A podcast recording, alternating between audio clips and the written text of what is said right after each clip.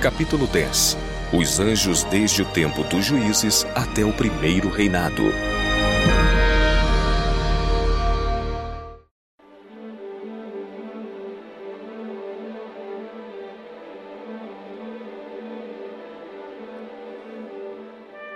Nos tempos antigos, quando Deus enviou seus anjos para ministrarem a indivíduos ou com eles se comunicarem, ao estes tomarem consciência de que haviam visto um anjo e com ele conversado, enchiam-se de temor reverente e pensavam que morreriam tinham um conceito tão exaltado da terrível majestade e poder de Deus que, ao entrar em contato com aqueles que proviam diretamente de sua santa presença, julgavam que seriam destruídos. Juízes 6, 22, 23, Juízes 13, 21, 22, Josué 5, 13 a 15. Depois da morte de seu líder, Josué, e dos anciãos que a ele se haviam associado, o povo gradualmente reincindiu em idolatria. O Senhor não permitiu que os pecados do povo ficassem sem reprovação. Havia ainda adoradores fiéis em Israel, e muitos outros, por hábito ou pela anterior tradição, frequentavam o culto a Deus no tabernáculo. Uma grande multidão reunira-se para certa festividade religiosa quando um anjo de Deus, que antes se apresentara em Gilgal, agora apareceu à congregação em Siló. Este anjo, o mesmo que aparecera a Josué quando da tomada de Jericó, era ninguém menos que o Filho de Deus. Mostrou ao povo que ele não quebrara suas promessas a eles, mas que da parte deles ocorrera a violação do solene concerto. Sucedeu que, falando o anjo do Senhor estas palavras a todos os filhos de Israel, o povo levantou a sua voz e chorou. Sacrificaram ali ao Senhor. Juízes 2, 4 e 5. Todavia, este arrependimento não produziu resultados duradouros.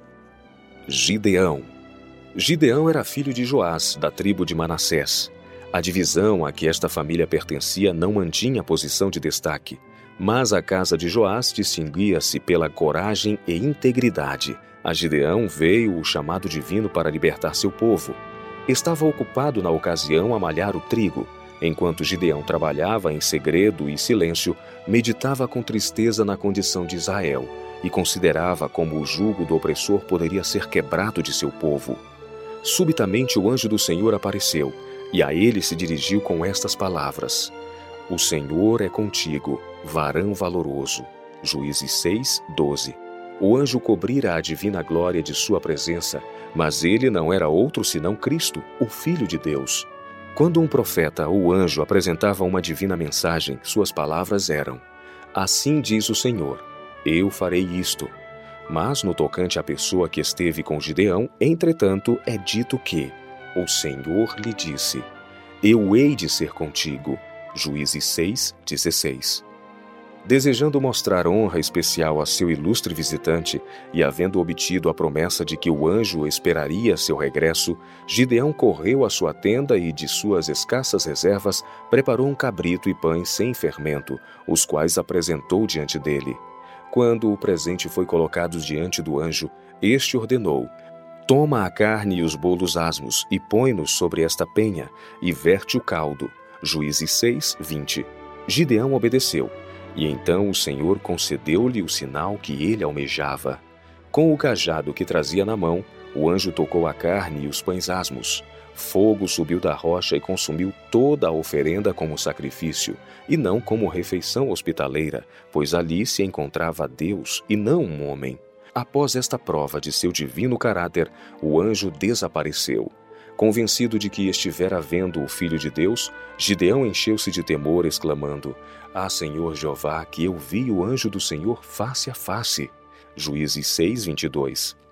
Graciosamente o Senhor apareceu pela segunda vez a Gideão e lhe disse: Paz seja contigo. Não temas, não morrerás. Juízes 6, 23.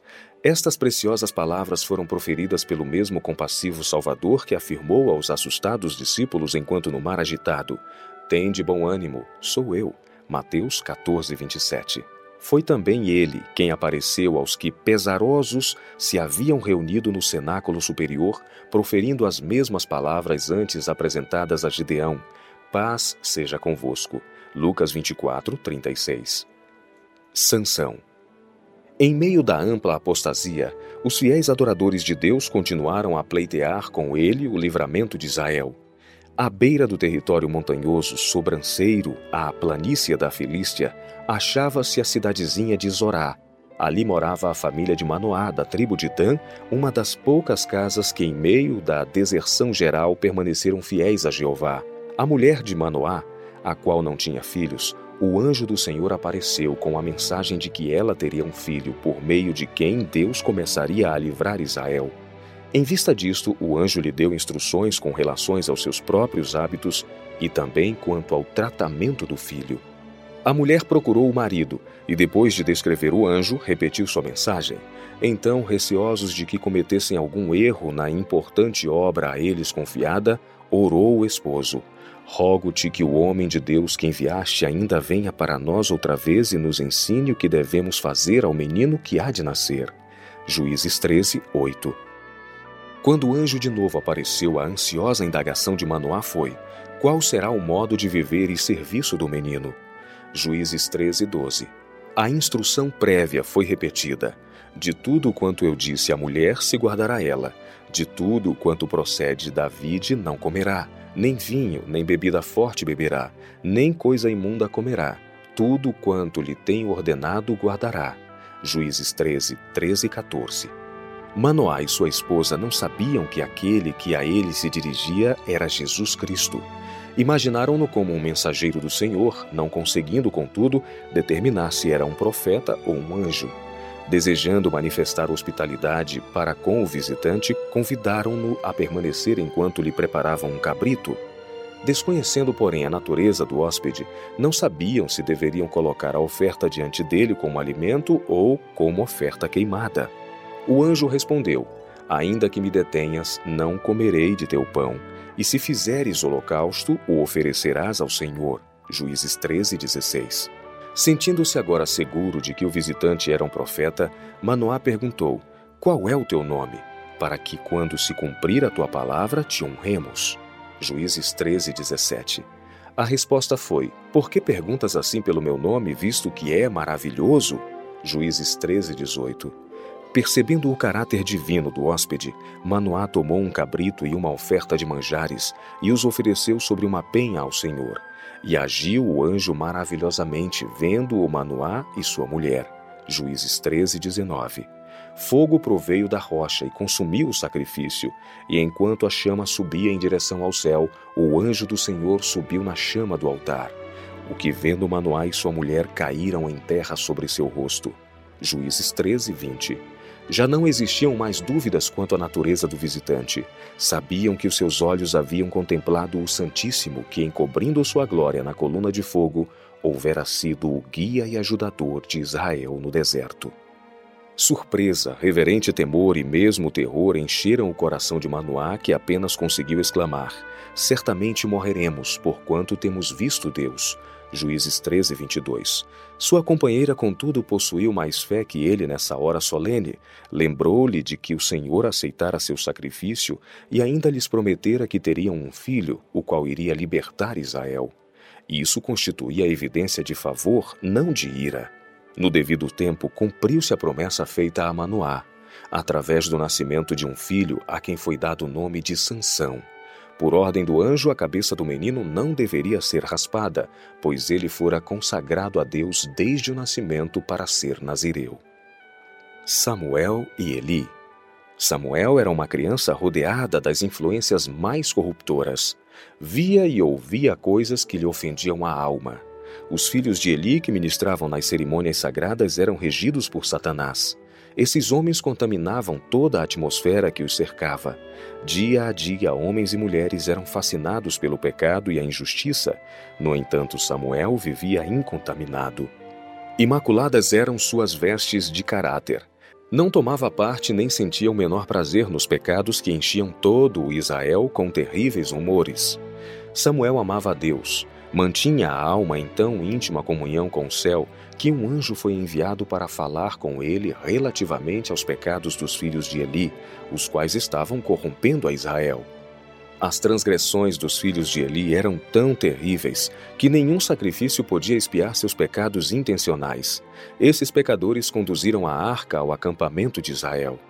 Deus permitiu que sua arca fosse tomada pelos inimigos para mostrar a Israel quanto era vão confiar na arca, o símbolo de sua presença, enquanto profanavam os mandamentos contidos na mesma. Os filisteus criam que, ao conquistar a arca, também estavam conquistando o famoso Deus dos israelitas, o qual desempenhara tantas maravilhas por eles e os tornara um terror para seus inimigos. Levaram a arca para Asdod e a depositaram num esplêndido templo construído em honra do mais popular de seus deuses, Dagon, colocando-o ao lado deste. Pela manhã, os sacerdotes daqueles deuses entraram no templo e se aterrorizaram ao verem Dagon caído com a face em terra diante da arca do Senhor. Os anjos de Deus que sempre acompanhavam a arca prostraram esse ídolo inconsciente e o mutilaram, para mostrar que Deus, o Deus vivente, se encontrava acima de todos os deuses, e diante dele qualquer deus pagão é como nada. Os homens de Bet-Semes rapidamente espalharam a notícia de que a arca estava em seu poder, e o povo do território circunvizinho reuniu-se para festejar sua volta. A arca fora posta sobre a pedra, que a princípio servira de altar, e diante dela sacrifícios adicionais foram oferecidos ao Senhor. Em vez de prepararem um local conveniente para sua recepção, permitiram que ela ficasse no campo da ceifa. Como continuassem a olhar para o receptáculo sagrado e falar acerca da maneira maravilhosa por que havia sido recuperado, começaram a conjecturar sobre onde jazia o seu poder peculiar. Finalmente, vencidos pela curiosidade, removeram a cobertura e arriscaram-se a abri-la.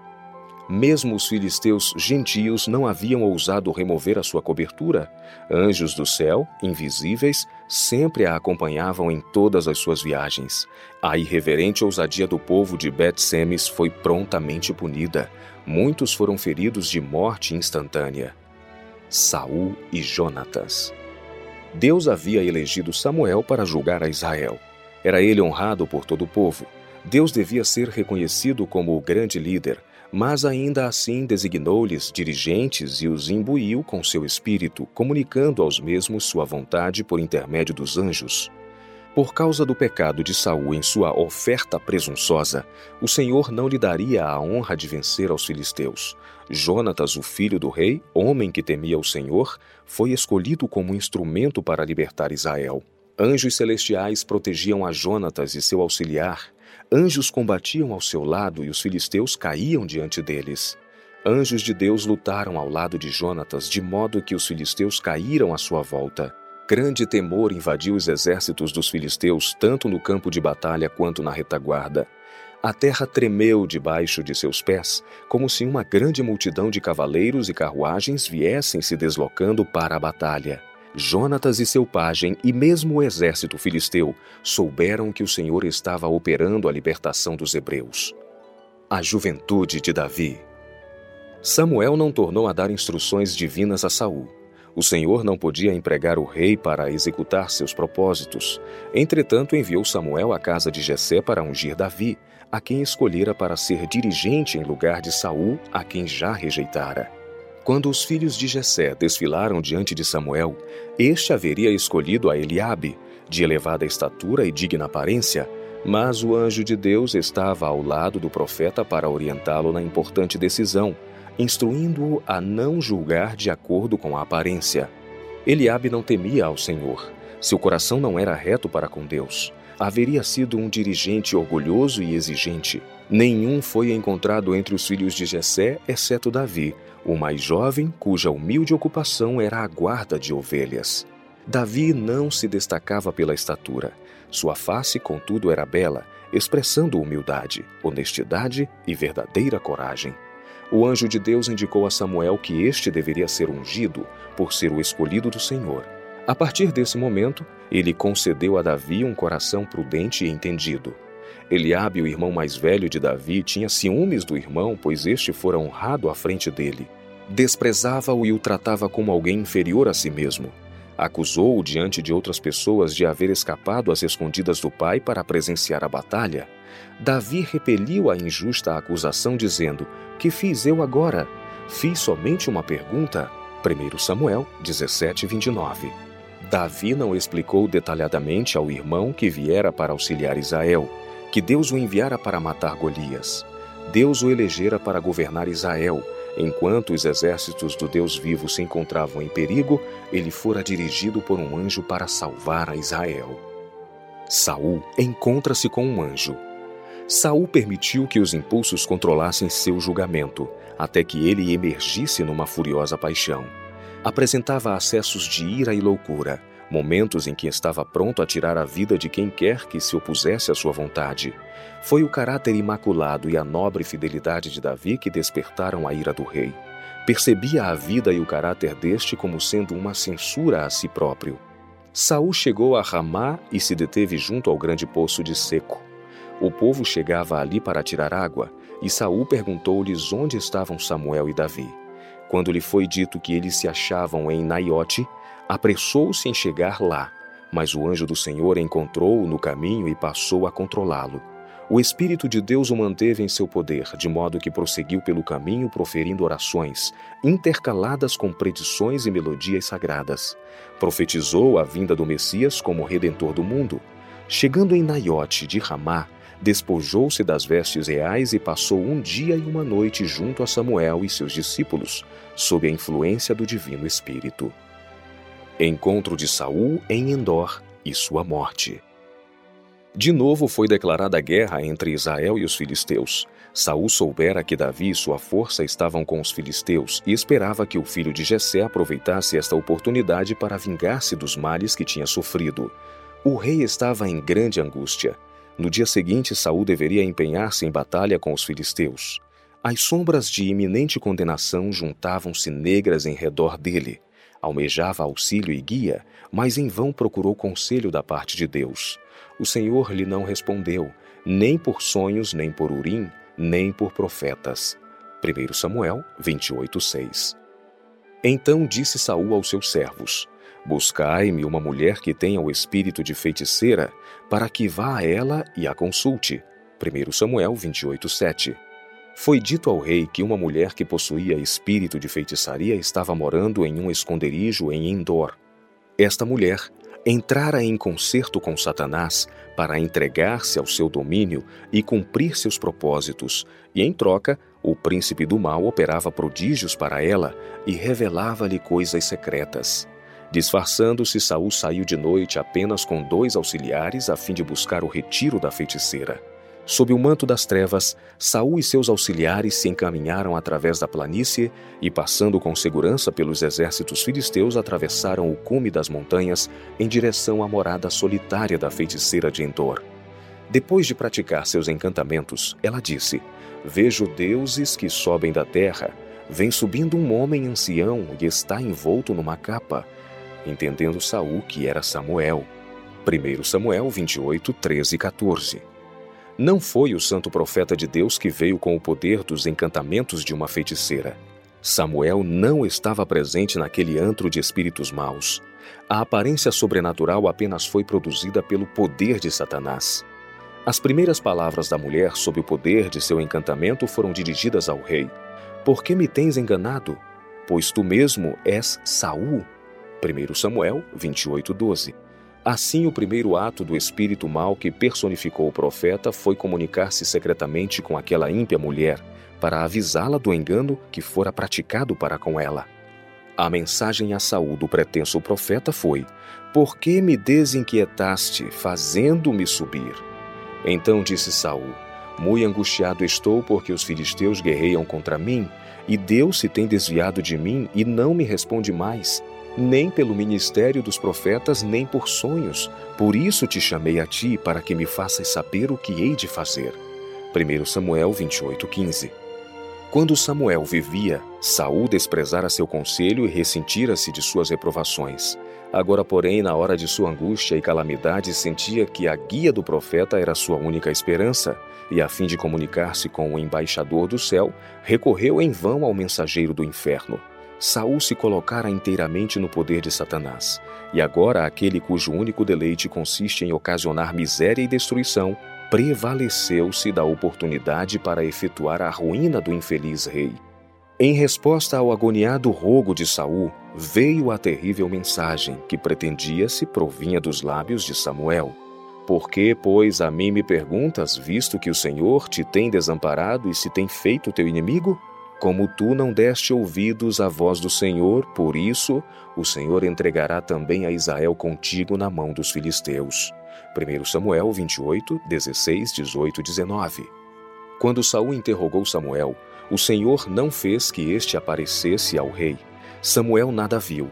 Não foi permitido a Satanás perturbar o repouso do profeta na sepultura, trazendo-o realmente de volta na caverna de Endor. Deus não outorga a Satanás o poder para a ressurreição de mortos. Entretanto, anjos malignos assumem a forma de amigos mortos, falando e agindo como estes, e através destes, supostos amigos mortos, Satanás opera mais poderosamente sua obra de engano. Ele conhecia bem a Samuel, sabia como representá-lo diante da feiticeira de Endor, e igualmente pôde prever com acerto a sorte de Saul e seus filhos. O relato escriturístico da visita de Saul à mulher de Endor tem sido uma fonte de perplexidade a muitos estudiosos da Bíblia. Há alguns que assumem a posição de que Samuel estava efetivamente presente na entrevista com Saul, mas a própria Bíblia oferece base suficiente para uma conclusão contrária. Se, como alguns pretendem, Samuel estava no céu, ele deveria ter sido chamado dali, ou pelo poder de Deus ou pelo poder de Satanás. Ninguém poderá crer por um momento sequer que Satanás tivesse poder para chamar do céu o santo profeta de Deus para honrar os enganos de uma mulher perdida. Tampouco podemos concluir que Deus o chamasse à caverna da feiticeira, pois o Senhor já se havia recusado a comunicar-se com Saul por meio de sonhos, por urim ou por profetas. 1 Samuel 28:6. Tais eram os meios indicados por Deus para a comunicação, e ele os não preteriria para transmitir a mensagem pela operação de Satanás. A própria mensagem traz prova suficiente de sua origem. Seu objetivo não foi levar Saul ao arrependimento, mas impeli-lo à ruína, e isto não é a obra de Deus, mas a de Satanás. Ademais, o ato de Saul ao consultar uma feiticeira é citado nas escrituras como um motivo porque ele foi rejeitado por Deus e abandonado à destruição. Morreu Saul por causa da sua transgressão com que transgrediu contra o Senhor, por causa da palavra do Senhor, a qual não havia guardado, e também porque buscou a adivinhadora para a consultar e não buscou o Senhor, pelo que o matou e transferiu o reino a Davi, filho de Jessé. 1 Crônicas 10, 13 e 14.